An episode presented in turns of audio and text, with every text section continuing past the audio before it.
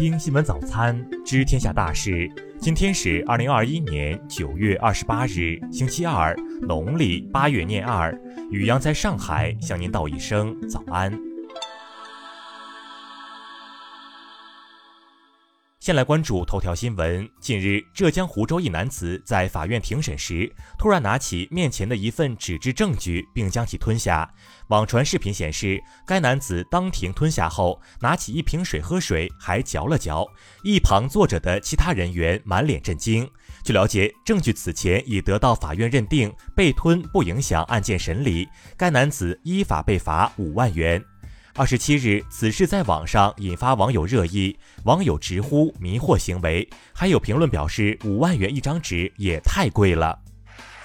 再来关注国内新闻，二十五日，湖北等十九个省区组成采购联盟，代表各地区公立医疗机构及自愿参加的医保定点社会办医疗机构和定点药店实施中成药集中带量采购。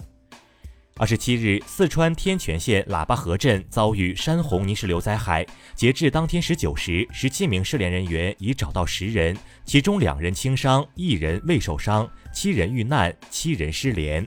二十七日，国家广电总局发布通知，决定自即日起，各广播电视和网络视听机构平台一律停止播出美容贷及类似广告。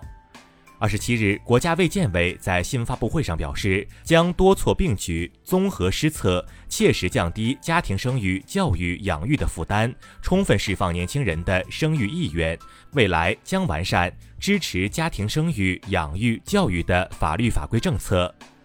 二十七日，上海多部门约谈曹操出行等多家网约车平台，要求加快清退不合规车辆和驾驶员，为社会公众提供安全优质的出行服务。二十七日，中国铁路上海局集团有限公司消息，十月十一日零时起，全国铁路将实行第四季度列车运行图，其中首开上海虹桥至张家界高铁列车，上海到张家界间最短运行时间压缩至八小时四十六分。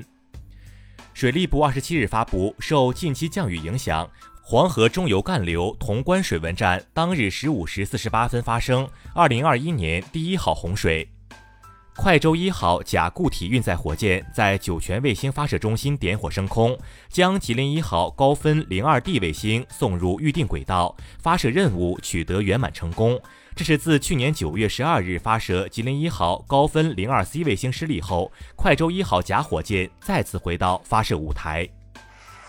再来关注国际新闻。当地时间二十七日凌晨，德国联邦选举委员会在计算所有选区的结果后宣布，德国社会民主党以百分之二十五点七的得票率，在德国议会选举中获胜。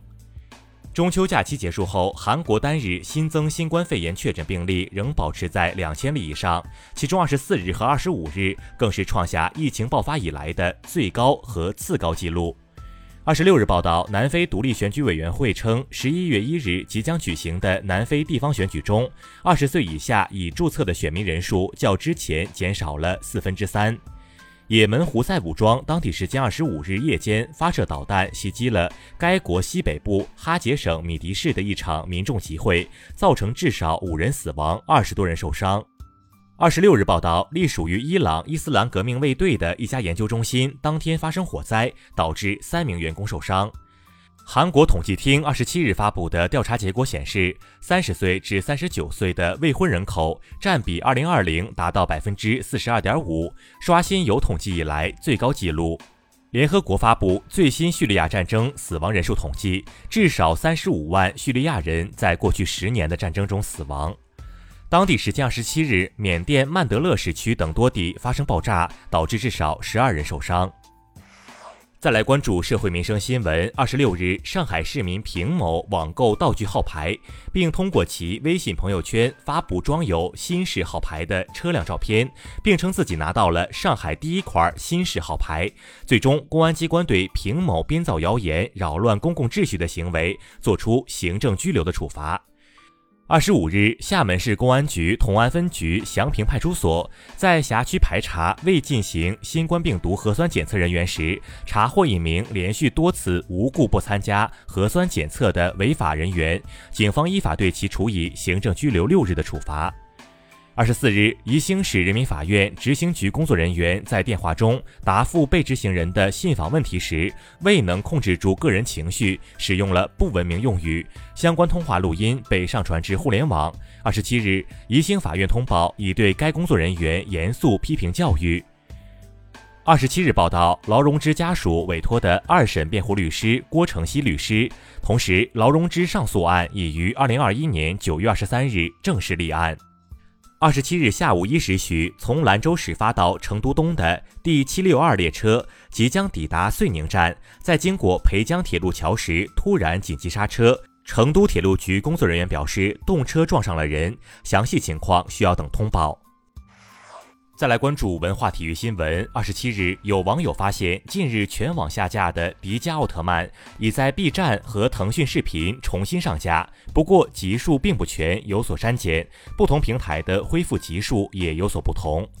二十七日报道，因为膝部的伤病，梅西没有参加最近两场比赛，但近两天梅西都正常参加了球队的训练。不出意外的话，梅西将参加对曼城的欧冠比赛。二十七日消息，巴萨目前的工资总额仍旧超标。根据西甲的规定，球队想要为新进人员开出工资，就必须先腾出四倍的工资空间，因此不解雇科曼。